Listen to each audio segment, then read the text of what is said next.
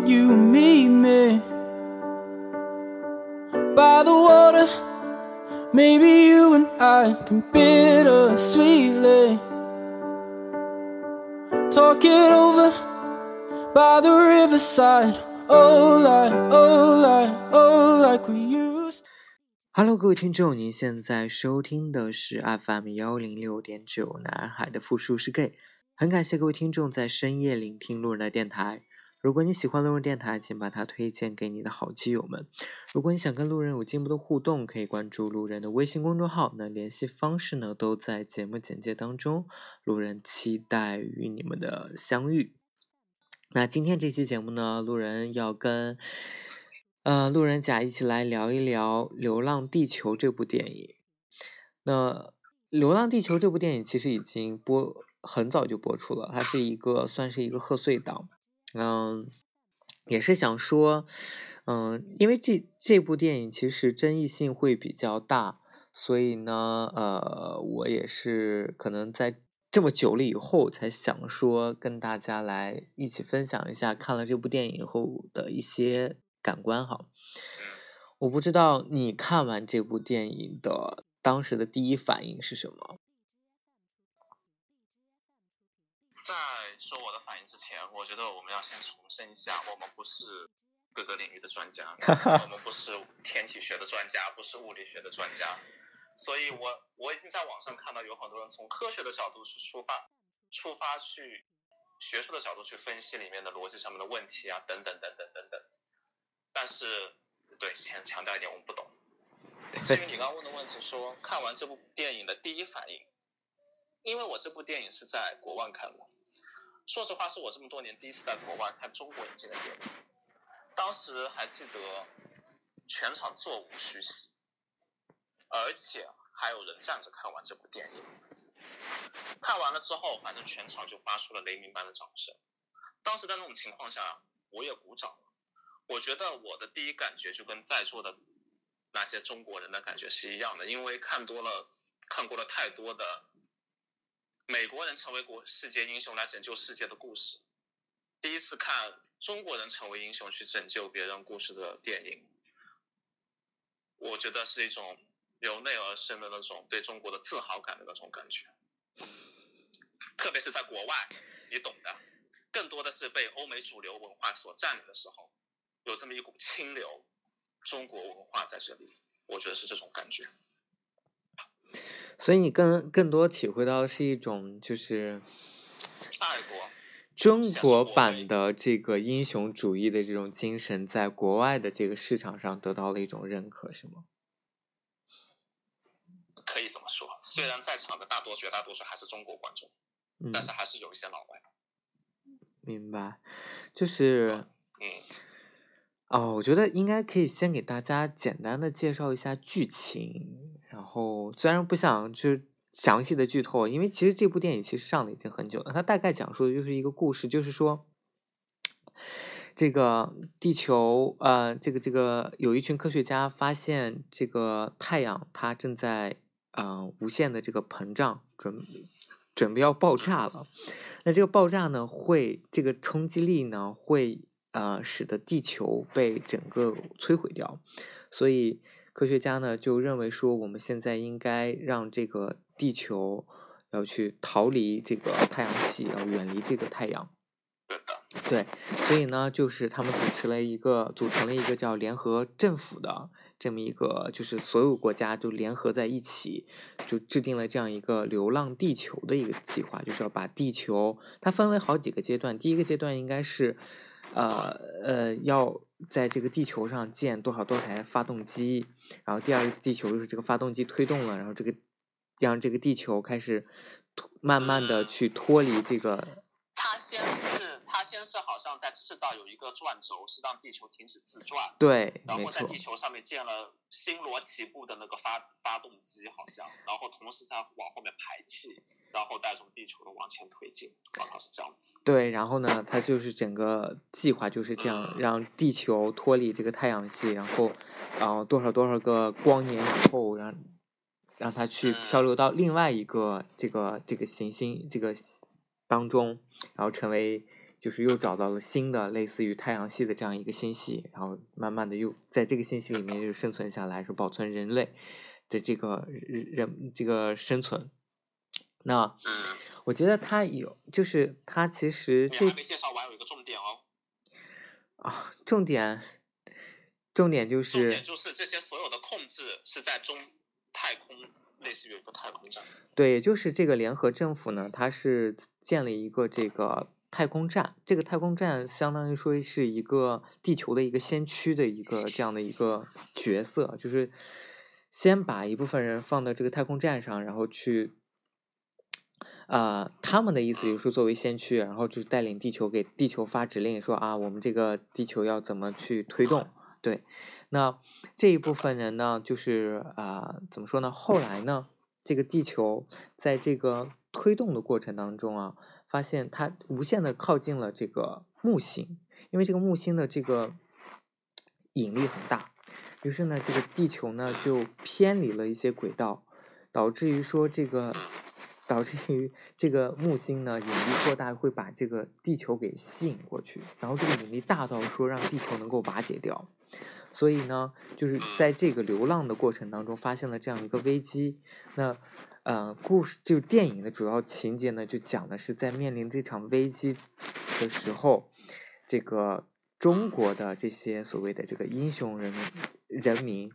包括体现了亲情的故事啊，体现了这个父子之情的故事啊，体现了这个国家利益，就是这个人民的这个生死存亡与个人的利益的这样的一些很很错综复杂的这种。对对对对对，这种这种思想感情。那其实其实这部剧呢，在我看完以后，我不能说是没有感动，只是在当下它是感动的，因为它的剧情、它的故事的情节的发展，让你其实已经脱离了它，让我觉得它已经脱离了，就是我是在看一部科幻电影的，呃，那个意味。对，就是我不觉得它是一个科幻电影，看完以后，我觉得我感动的是因为它的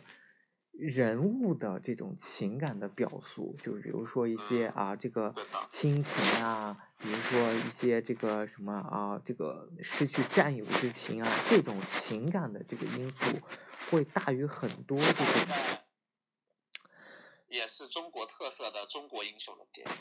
对，就是对，只要吴京的电影可能都是发发扬这种特色的。对，最早听到“流浪地球”这四个字的时候，说实话，我当时第一印象是一部纯科幻片，就像《后天》啊那种。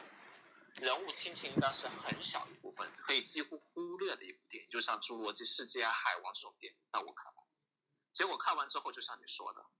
科幻是有，但科幻不是主流，更多的是它深远的那种亲情之间的表达。对，就是对，嗯，所以想说一下，就是后来就是也是看了有一些影评，然后包括嗯，后来仔细的再去就是反反思了一下这部电影，就是觉得嗯不愧是一部中国式的这种所谓的这个科幻电影，它还是带着非常强烈的，嗯，有一些这个叫怎么说呢？叫啊、这个叫意识形态吧，中国的这种意识形态。那我也是说道路千万条，安全第一条吗？不不不不不不是不是，就是它的意识形态，就是你刚才其实说到了，它的第一个阶段里面，它是有这样的一个嗯，它是在赤道上，它会去建无数个呃很多个那个赤道的这个叫旋转发动机，它这个旋转发动机的对建立是为了让地球停止自转。嗯，对的。对，所以这个发动机呢，哦导致于说地球停止自转以后呢，我们所有的这个天就是海啸啊，包括极昼跟极夜的对对对对对对，极昼极夜，包括一些自然灾害，就是这种自然灾灾害，其实导致了人口是削减了一半儿的。所以他们有地下城的创建，对，地下城。然后呢，他地下城呢又是拿着它凭一个入场券儿，就是凭一个门牌这样的一个东西，你才 有入到地下城的这样的资格的。们是有自己的自己的甄选机制的，不是所有人都有资格到地下城。对，所以就是，所以有一个点就是，其实这个电影里面，它对于这个有一半人口因为自然灾害的灭亡，这只在电影当中就是一一带而过，就一句话讲述了这个故事的一个大概。但实际上，很多人就拿这个来说，这种情节、这种事情，在国外的这种电影里面是不会发生的。就是说白一点，就是政府联合政府是为了让这群，就是我为了保全一部分人的利益，然后造就说有一些人是必须要死的。懂吗？死的理由是因为我让地球停止自转，而导致了这个是主动的，它不是一个被动的一个过程。如果说现在因为地球本来就因为外部的一些灾难，然后导致了这个人口灭亡啊，怎么怎么样的，而是说我在制定计划的时候，这个一半人口对能预感到是要死的。他们是无谓的牺牲，对，但是是没有办法的牺牲。对，然后我们在歌功颂德说这一部分人的牺牲是为了保全另一部分人他能够活下来，然后他们另一部分人进入了地下城。这个你这个剧情，我觉得后面也有过体现。我觉得其实我也有体现，我觉得就是为了保全一部分人的生命，他会让很多人牺牲，但他们。最后就统一官方的回答就是，感觉就是哦，你牺牲了，我们感觉对你的牺牲至于崇高的敬意。这就是中国式的，也不能怎么样。对对对对对，这个其实我不知道在国外的电影是不是对，就是这其实，在看国外的电影，他可能不会去这么描述，因为，因为在提咱们咱们大天朝下，就是还是。比较，你知道，就是比较，呃，怎么说呢？统一领导嘛，大家的思想比较需要高度的集中统一这种。然后我那次还看到一个比较有意思，就是说，就是这个电影里面其实缺失了一个情节，就是大家想一下啊，就是《流浪地球》的这个计划，这个计划很有意思的点是说，大家要造无数个发动机。要造出牺牲这么大的资源也好，人力也好，然后去推动地球，让地球逃离太阳系。但是为什么不去去让人逃离地球，而是要带着地球去逃呢？嗯，说的很好。对，就是就是想到这一点过，就是那个当时提了一个概念叫费效比，就是。哎，所谓的就是什么，这个哪个成本花的投入的这个对，就是机会成本这个问题嘛。你选择你的选择代表你失去做失去另外一种选择所付出的代价嘛。那如果我们拿这些去造发动机的这个钱，去造无数个这样的一个飞船，或就是像空间站这样的这种东西。让地球的人坐上这个空间站，然后再去到流浪的地地球之外，或者太阳系之外，不行吗？为什么一定要在地球上造这么多的？嗯，对吧？这个，然后带着地球去逃。而且此时此刻的地球，你懂的，已经不是不是我们现在的地球了，已经已经是饱经沧桑和那种。自然灾害的地球，说实话已经不再是人类居住了。我们没有必要为着守着这么一个不再是人类居住的地球，你说对不对？我们说不定会发现一个更好的新的地球，更适合人类居住，都有可能在那个情况下。对，而且就是，所以我更不理解为什么要留着这个地球 不放。所以就是，而且你看到最后失败的时候，他们会说我们在那个。联合政府的那个太空站里面已经有中有地球上所有生物的 DNA 的什么谱啊，什么人类发展到现在所有的贡献啊，包括古代的所有历史都已经，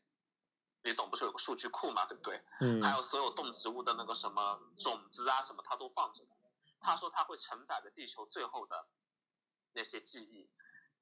找到一个适合居住的地呃星球，然后把人类这些东西在那个星球上再重新繁衍出一个新的人类。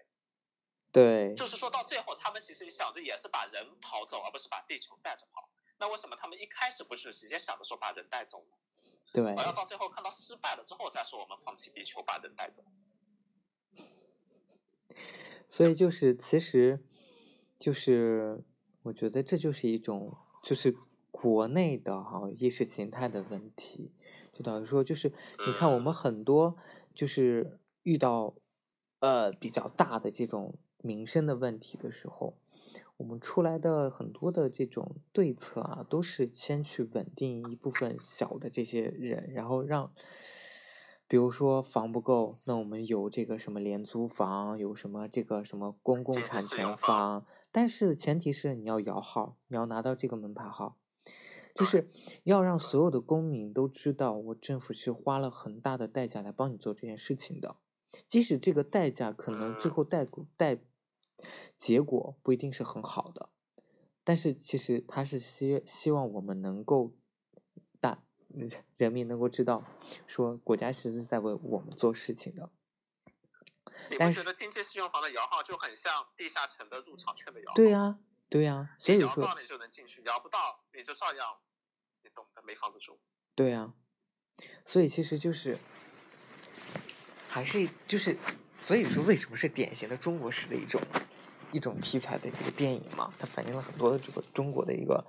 中国的意识形态的问题。还有一个，你刚才说到的，就是啊，你说，嗯，就是这个电影里面从来，他们说之前说是这样的啊，就是这个电影里面其实从来从来没有，就是有人质疑过说，我们为什么要造这个，就是我们为什么要一定要执行这样的一个计划。有没有更好的方案？从来没有人质疑说联合政府的这个方案是有问题的。就是你要知道，这一个他的这个计划可是千千年大计，就是他的牵涉到好几代、好几代、好几代。就是他光推动地球造这个这个这个发动机，他可能就大概花了可能有。可能有三四百年，在这个三四百年当中，你科技的进步，你这个在这个人人口的，那这个是不是有更好的解决方案呢？没有，就是这个这个情节其实是比较纰漏的，就是说所有人高度集中，思想高度统一，我就是为了要让这个地球逃出去。这个其实就跟我们，这也是有一点让我当时感觉有点感动的地方。我从来没有看到中国这样子众志成城，除了当年汶川地震，我有看到过，真的是全国从上到下一心协力在救助汶川地震。还有就是在电影里面看到中国人再次齐心协力，从上到下，不光是中国人，是全球人民。当然，主要表现是在中国人。就从来没有，就是在一个使命，对，从来没有人去质疑过权威，你知道吗？大家都觉得，嗯，说的是对的，我们就要这么去做，即使我死了，我牺牲了，我也是为了这个投，无论投下再多的生命，再多的金钱，都在所不惜的，只为了去实现你的一个愿望，你的想法。对，就是我记得有一个有一个镜头，就是有一个桥段，就是那个杭州的地下城不是倒塌了吗？三十万人都死了吗？就是他们去送那个火种的那个途中，就是那个地下城就已经倒塌了，要火石火石。然后后来那个女的不就是那个那个领队，他那个队长就说我我们还要继续送火石。那个女的不就是开枪把那个火石？对啊，即使是这样，他他没有去，他只是说我们为什么就是还要接受这个火火种的这个就这个火石的这个运送的这个任务。他并没有，就死了这么多人，他也并没有怀疑说我们现在的这套方案啊，因为死其实不只有这些人，包括呢死了还有一半的人口都是因为自然灾害，自然灾害导致的这个这个，大家从来没有怀疑过这个计划，至少在这部电影里面，其实它是没有体现的，而且这个这个小这部电影呀，其实跟这个这个这个小说啊，它这个结局差别非常的大。这个小说它看过原著，它这个原著啊，嗯我也没有看过原著，但但是我大概百度了一下，就是有听说这个原著的结尾是这个样子的。嗯这个呃，这个事情发生完以后呢，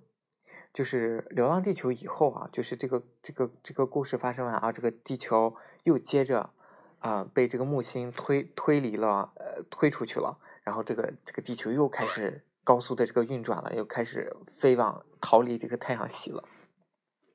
这个时候呢，地下城的人呢就开始散布了一个谣言，这个谣言呢就是说，呃，其实太阳并没有在膨胀，对，所以呢，这个谣言就开始散播，在地下城里面的散播，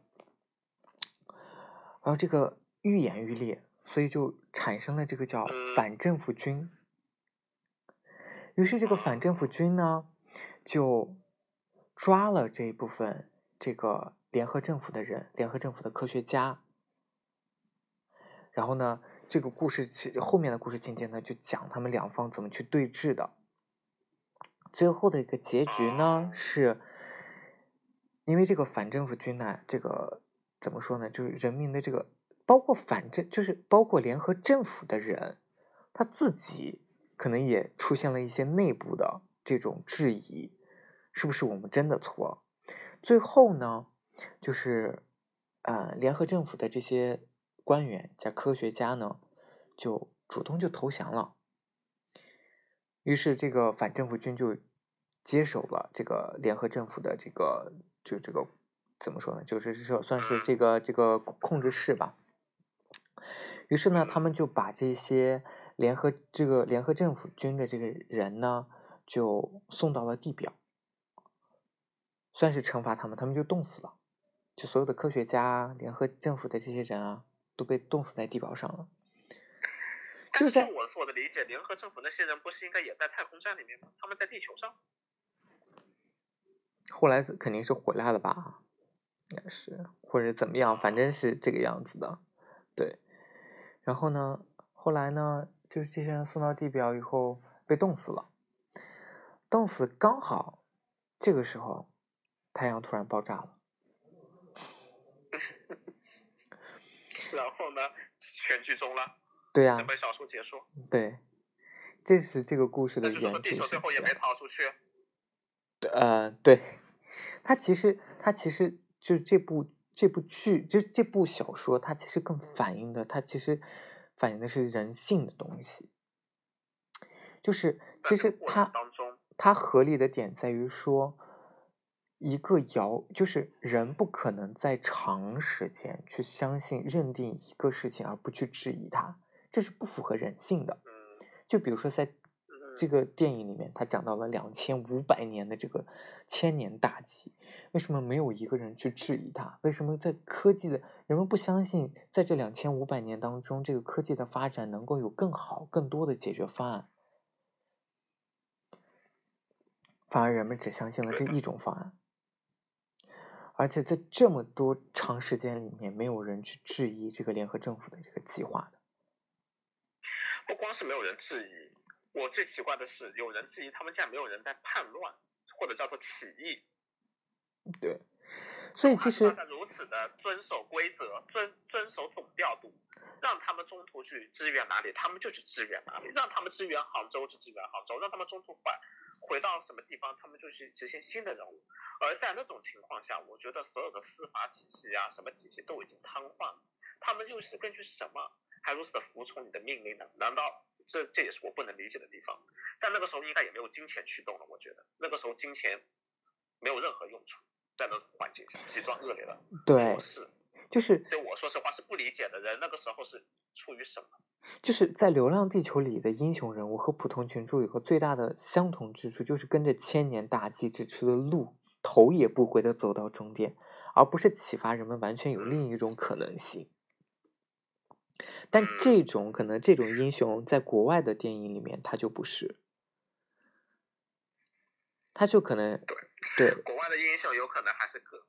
更多的趋向于他个体，他个体的所作所为最后拯救了整个国家，而不是从国家高度来说我们大家应该怎么做怎么做怎么做怎么做。我觉得是这样子。对，就是有可能。而且，不过最让我感觉奇怪的剧情是什么？中间其实你会发现，他们有一段我不知道你记不记得，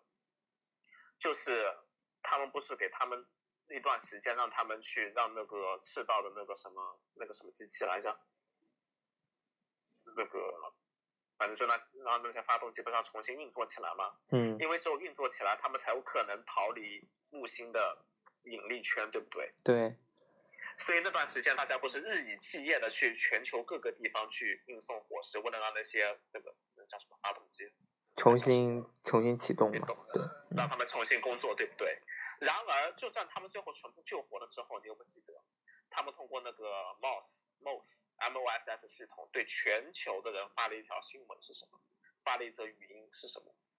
感谢大家这段时间日以继夜的工作。然而，其实就算大家就在地球进入木星引力圈。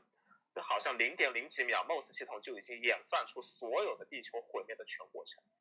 就算大家做的所有都是徒劳，是不可能拯救地球的。有你又不想起有这么一段？对，对不对？然后说大家只有七天七夜，七天之后地球就要撞向木星了。大家在这七天之内，什么回到老家跟身边的亲朋好友度过最后的时光？这个地方我就觉得很很纳闷的是什么？也就是说，联合政府的方案也是会有错的时候，是不是？那既然已经犯过错了，为什么大家还如此的再继续相信他的想法就一定是对的呢？再者，他既然已经演算出最后地球会毁灭，他为什么不在第一时间通知别人，仍然让这些人日以继夜的，你懂的，没完没了的把自己生命都投进去，救了那么久，再跟别人说这个事情的真相，说啊，你们大家都是徒劳的，你们都是白死，相当于。死，反正死那么多人，呃，地球还是会毁灭。所以呀，就是，所以就是这部电影里面，并他的英雄之所以成成为英雄，不是靠质疑的，不是靠反抗权威性成为英雄的，而是在不质疑权威的前提前提下，解决了一些问题难题而成为英雄的。嗯，这是典型的比较中国式的英雄主义，对不对？对的，对，我觉得说的很对。嗯，就是当时反正看到这一点，我也感觉有点有点不能够理解。就是就是之前看这个，他其实小说里面的结局是这样嘛？当时就是很多人会骂这个这个刘慈欣，就是因为这部小说就是呃讲的就是说。他最后的这个结局，我刚才不说了吗？就是讲的是他们把这个这个科学家啊，这个联合政府的人都杀死以后，地这个太阳爆炸了。所以他其实这个小说里面，他其实想写的是反映了这个，他反映了谣言的危害，也反映了群众的这个短视呀，不明真相，很容易被煽动的。政府是忍辱负重的，也是正确到最后的，是为了他其实。这个小说，我觉得他想表达的这个主题啊，其实也是为了迎合这个审核吧。我觉得，如果他真的是说要去质疑什么权威的这种，他很有可能这个小说就是发布不了的。所以很多人因为这个点而骂这个作者，就说啊，你就现你其实最后的思想还是一个就是权威至上的这个。这个权威是不可撼动的，是绝对正确的这样一种这种这种理念，对。但是对于国外的这种英雄主义的大片，它其实不是，它是在他们的在国外的这种电影里面，他们的英雄呢，就是谁垄断了正义的解释权，其实都是需要被怀疑的。就是他能够成为，之所以成为英雄，就是因为他去质疑了权威。可能国外的电影更多是描写这样的，被被人们歌颂为英雄的。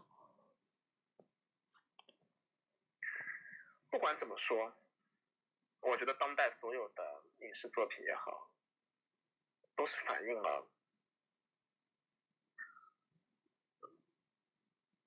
当权者想让你们看到的东西。对，就是还有一点就是最后那个 Moss 不是说他就是保留了这个人类的所有的这个 DNA，包括植物啊、动物的所有的，对这时候对我说对，对，就是这个是延续，就在这个联合政府，他们认为是能够延续人类文明的一个方案。唯一的方法。对对对，然后其实就想说，嗯，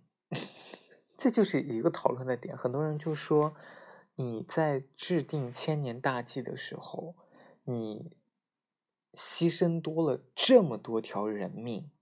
而且是在有意为之，这牺牲这部分人的计，这个是你计划的一部分的时候，其实你已经什么没有什么人类的文明啊，人类的这个这个这个什么呃道德啊这种东西可言了。你留下来的这些东西，什么 DNA 啊这些东西，其实不是人类文明的象征，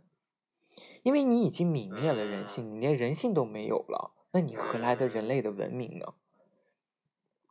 很多人会在这一点去考虑。对吗？就包括嗯就这个作者刘慈欣，他之前在参加一个访谈的时候，不就是也是被记者呃，就是被那个主持人问到了这样的问题。当时好像有个主持人是有一个女生，还有一个学者，还有是这个刘慈欣的这个作者本人。然后呢，这个这个这个当时好像应该是这个学者吧，这个学者就问刘慈欣说：“假如说地球上只有啊、你们三个人，只有我们三个人了，必须要把这个主持人这个女生吃掉，才能延续人类的文明。”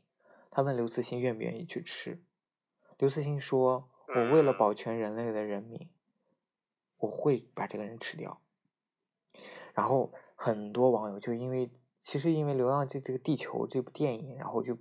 拿出来大家讨论，要把这个刘慈欣的这个这个事情，当时在这个讨论当中给的这个答案又拿出来再说，这样说，很多人就说啊，这都是你都把人吃了，你都没有什么人类文明啦可言啦。他就说他想要保留这个什么歌德呀。什么爱因斯坦呀，这就是所谓的人类的文明，他能够继续延续下来。然后人家就说，如果歌德在世，如果这什么爱因斯坦在世，如果他们知道你为了吃一个人而保留他们的这个文明的话，保留他们的这个科学成果的话，那他宁可不愿意不要有这样的这个保留，不能去泯灭人性嗯，嘛？很有可能。对，嗯，所以这其实都是一些很有争议性的一些话题。那如果问你，你要愿意你你愿意去吃吗？问我，嗯。如果说当时只有剩下三个人，呃，一定要保护地球的文明，让我去吃，我大概我觉得我有可能不会去吃，你不会去吃啊？因为我觉得，我觉得，因为有可能我是一个比较目光短浅也好，或者怎么样的人也好，因为在那个时候，我觉得我自己的命运都是命运都是未知的。我有可能不会把我国家的利益放在我的利益之前的那个时候，这是我的想法。嗯，就是其实之前啊，就是有也有一个例子，就是很多人就会拿这个来讨论，就是说你为了达成某种目的而做了一件坏事，你个人认为是坏事，那你到底这这个事情应不应该嘛？就比如说像这个人性的这个泯灭人性的，其实。我觉得很多人在讨论这个问题的时候啊，当然我我我，就我跟那个有一个朋友讨论过这个问题，他就每次做，他说这个这个假设本来就是很极端的。我其实特别想说，就是这种极端的假设，其实很多场景它是不存在的，很有可能在你还没有去决定说要不要去吃这个人的时候，对方已经把那个人给吃了，因为三个人嘛，他可能另一个人已经把他吃掉了，都不需要你来做抉择了。很很有可能你在决定要不要吃的时候，你们三个人都已经死了，对呀，因为这个时候地球也没了，对所以我就觉得地，球爆炸啊，太阳爆炸了那时候，所以其实是有可能的。对，就是正反，就是都我觉得都是有这种怎么说呢，可以考究的这些点。就是我之前之前有一个也是有一个历史故事啊，他说二战的时候啊，有一个叫有一场行动叫考文垂行动。嗯，当时的英国的这个丘吉尔政府，他其实获得了这个德国纳粹的这个通讯密码，他能够通过这个通讯密码去破解，说啊，他们下一场战役是发就要在哪个地方、哪个时间，然后他们就破解出来，知道纳粹准备在某一天会突袭考文垂这个地方，这个城市。就是如果提前安排考文垂的这个难这个这个居民啊逃难的话，德国纳粹就会知道，他们知，他们已经知道他们的那个对他们就知道这个密码已经这个破解了，已经被这个英国的这个政府破解了。那如果如果之后的，嗯，对，那如果密码被修改了以后呢，英国政府就没有办法对德国的这个行动做针对性的这种抵御了、防御了。于是呢，德国的政府就做了很艰难的决定，就是没有撤退，没有撤离考文垂啊，不是英国政府，就做了一个很艰难的决定，就是没有撤离这个考文垂的居民。最后呢，就是德国的纳粹呢就成功了，就是袭这个袭击了这个考文垂，造成了成千上万人的这个牺牲。但最后呢，也是因为这一场牺牲，他们的这个通讯密码被保留下来以后，他们又英国呢又针对了这个德国的这个纳粹的这个其他这个行动啊，做出了比较有针对性的这种防范措施。啊，那后面的这个很很多这个可能突袭都没有成功。所以其实每个人其实他对这个事情都有各自的观点，就是你说我觉得你牺牲了可能一千个人，保全了十万个人的性命，对吧？那，哎，该怎么说呢？对吧？所以其实这个所谓的这个人性的这个，我觉得人性，我就我只是我比较认同的一点，就是在这部电影里面，它体现的人性的点很少。人性点就是第一是对于怎么说呢？其实至少是一个千年大计，他没有人去质疑权威的这种，包括他们经历了这么多生死，没有人去质疑这个，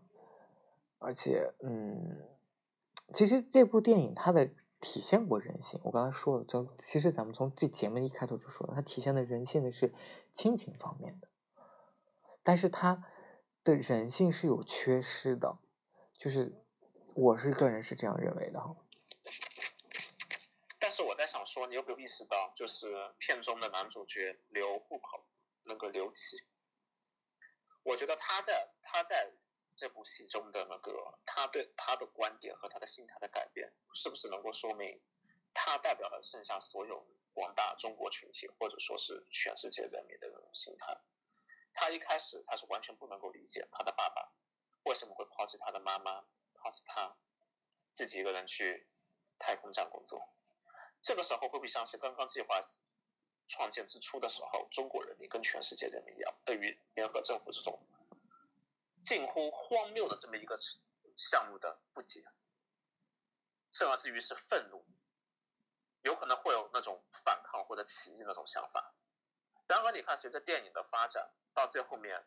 留户口或者留籍，他完全理解他爸爸当时这种牺牲他妈妈和他自己，为了拯救全世界的这种动机，或者叫做呃初衷。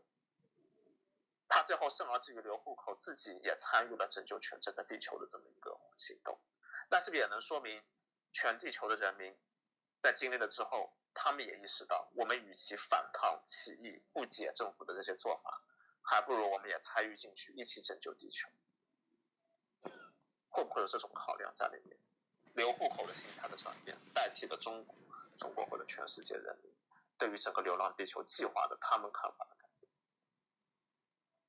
这是我刚才想到的。嗯，有可能这一层的这个隐含的这个寓意在里面。嗯嗯，嗯，有可能拙见。对，所以这部电影哦，这部电影里面其实还有一部分就是它大量的描述了俄罗斯这个国家，就包括他的这个宇航员同。事，对，然后还有包括就是里面有一个非常尬的一个人物，就是那个那个 Made in China 的那个澳洲人，对，那个人是我觉得角色里面是最突兀、最尬炸眼的一个，我完全没有，他大概是想增加一些诙谐的元素在里面吧，他就负责搞笑的这个人。就是他的中国心被，就是有一点你懂的，就是被硬生生的给加进去的。而且而且，我觉得当时看完以后，我觉得最纳闷的一点是在最后最后，就是大家皆大欢喜，然后这个刘户口又成为了这个这个这个这个驾驶员的时候，居然在那个车里面没有这个这个中日混血的这个人。没有这个配角，我觉得是一个啊，不是中澳混血的这个人，我觉得哦很奇怪就至少我觉得你这个打酱油的角色打到最后吧，但是最后最后在车里面只坐了三个人，就他跟他妹妹，还有另外一个那个工程师，他没有牺牲在里面吧？他没有哈，嗯，我记得他也没有牺牲，对啊，好吧，有待推敲。对，所以我我真的我不知道这期节目录完以后发完发出来会不会被和谐，因为其实我觉得今天这期节目讲了很多，就是嗯，嗯，我觉得讲到了很多，反正应该国就是国内很多不能说的东西，包括电影里他也不敢体现的一些东西，所以我就希望大家能够，哎，怎么说呢？如果你真的是抱着一个看电影的心态呢，你觉得啊，这个电影其实还可以，但是如果深思呢，很多就是包括人性的东西啊，包括一些意识形态的问题呀、很多就是在这个方面。啊，人家就说了嘛，我们在技术上面，我们其实已经达到了好莱坞的这个程度，但是我们在文化层面，在传达的意识形式的这种层面，其实我们还是保留在六七十年代那个当时的红军革命啊的那些那个时候我们父辈看到的那一代的电影的所要表达的思想嗯东西，没有就是在思想上其实是没有没有太大的进步的，对。想表达的还是那些。对，最后你还记得那个、那个、那个、那、那、那个开车的那个提醒吗？什么？那个、那个什么？行车千万条道路千啊，道路啊千对，道路千万条，安全第一条，什么什么什么什么什么什么 亲人两泪行什么是两行泪什么的。对对对对我只记得这个。嗯，这些梗啊，其实还是蛮有意思的。对 对的，是的。对，好了，那今天的这期节目呢，就录到这里。再次感谢各位听众在深夜聆听论的电台。晚安喽，各位听众。